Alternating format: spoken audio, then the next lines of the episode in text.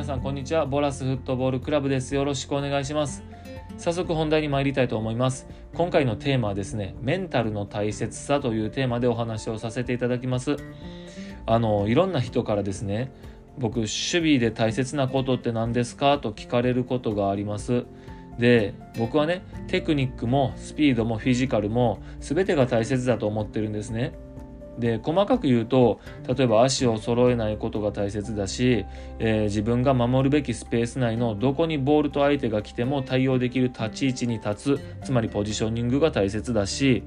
えー、あとはどの方向にも動ける準備も大切だと思っていますでいろいろありますよねこうやってね、えー、ただねあの忘れてはいけないなと思うのがやっぱり集中力や冷静さといったメンタル面の大切なことですよね。でそもそもメンタルってむちゃくちゃ大切だなと僕思っているんですずっと。で例えばこれ例ですけどもあの目の前に、えー、橋があったとするじゃないですか。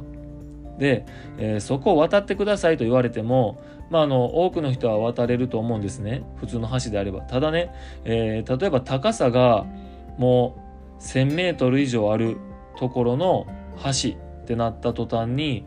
まあ、風が吹いてなくても他の何か、えー、新しい何ですかね、えー、危険がなかったとしても、えー、渡れなくなる人ってやっぱりいるんですね。全く同じ橋でも高さが変わってプレッシャーが変わると同じパフォーマンスができないっていうのはこれはスポーツでも同じなんです。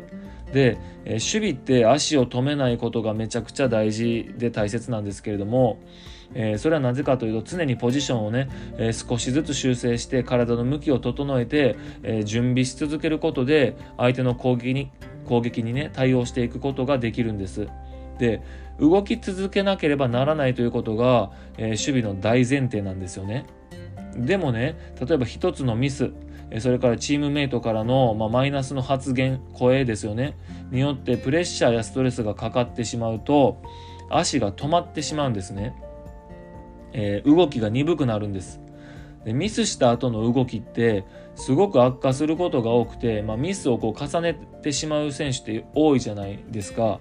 え、これってやっぱりストレスによってプレッシャーによって、メンタル面に何らかの変化が起きてしまって、え、普段は考えられないようなミスをしてしまうという流れになってしまうんですね。でここで大切なのがやっぱり体を動かし続けることそして頭で考え続けることなんですね。でこれができれば守備はやっぱりレベルアップします。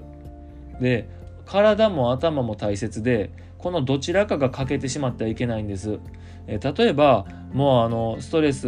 やプレッシャーによってあの一生懸命体はずっと動き続けるけれどももう頭が働いていない状態。で、えーと、プレッシャーをかけに行っても簡単にかわされてしまうとかいつも、えー、しっかりできている、えー、立ち位置や体の向きや、えー、そういった連、え例えば他の選手との連携ですよね。そういったことが全て抜けてしまって、え体だけ動いている選手もいれば頭はしっかり働いていてどう動けばいいかもどこに立てばいいかもどういう体の向きを作ればいいかも分かってるけどでも、え体の動きが鈍くなっている、えもしくは動けない。その場から足が動かないっていうような状況になってったりしますよね。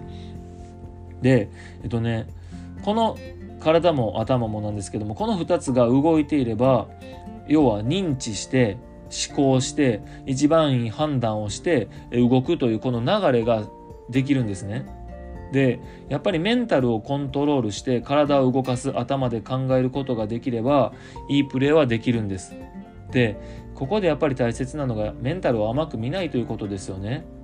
えー、ミスは過去に戻って解消することはできません。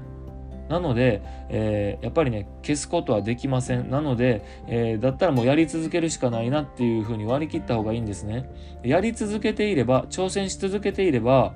いいことがいいプレーができるようになるかもしれないのにそこでやめてしまったら、えー、それ以上はやっぱりないんですよね。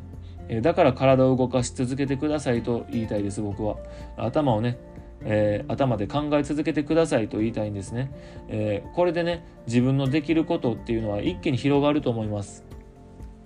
あのメンタルはねスポーツにおいてとても大切でメンタルを甘く見るとプレーは良くならないということですよね。そしてミスは過去に戻って消すことはできないからやり続けるしかないよと。その先にいいプレーがあるということを信じてプレーし続けるしかないよという話を今回はさせていただきました。はい、ボラスフットボールクラブは新しい選手を募集しております。興味がある方はボラスフットボールクラブで検索をしてみてください。ホームページを見つけられると思います。またね、このお話がいいなと思った人はぜひサッカー好きな友達に広めてください。えもっと詳しく知りたい文章で読みたい人のために記事も書いております。URL を貼っておきますので、ぜひそちらからご確認ください。ここでお話ししたことがどこかで聞いてくださっている皆さんのフットボールライフに少しでも役に立てばいいなと思っています。それではまたお会いしましょう。さようなら。